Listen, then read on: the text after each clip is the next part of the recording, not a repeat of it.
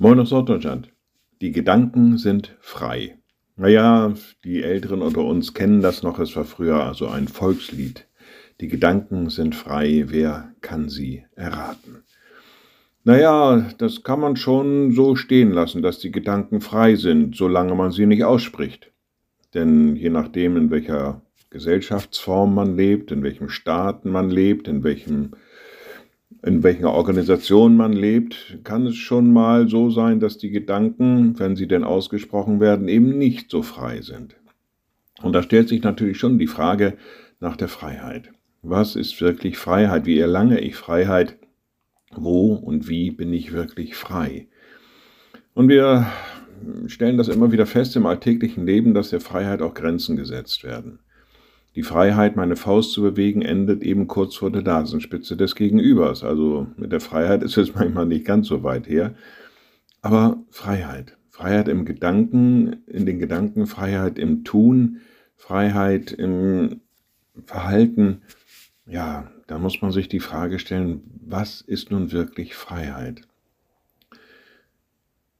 Jesus Christus findet eine Antwort darauf und sagt, im Johannesevangelium, wenn euch nun der Sohn frei macht, so seid ihr wirklich frei. Diese Freiheit hat aber auch wieder eine gewisse Bindung in sich. Die Bindung an Jesus Christus, die Bindung an Gott, den Allmächtigen.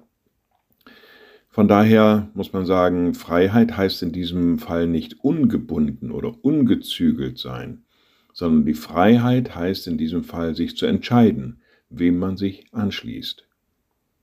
Ja, so kann man das vielleicht akzeptieren. Und dann sind die Gedanken frei. Liebe Schwestern und Brüder, ich lade Sie ein zu einem kurzen Gebet und anschließend zu einem gemeinsamen Vater unser.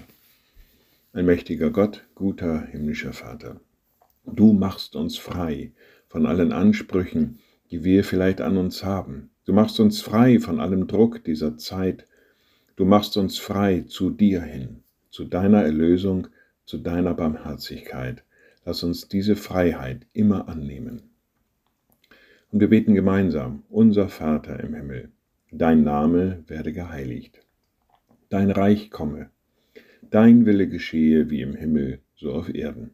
Unser tägliches Brot gib uns heute und vergib uns unsere Schuld, wie auch wir vergeben unseren Schuldigern. Und führe uns nicht in Versuchung, sondern erlöse uns von dem Bösen, denn dein ist das Reich und die Kraft und die Herrlichkeit in Ewigkeit. Amen.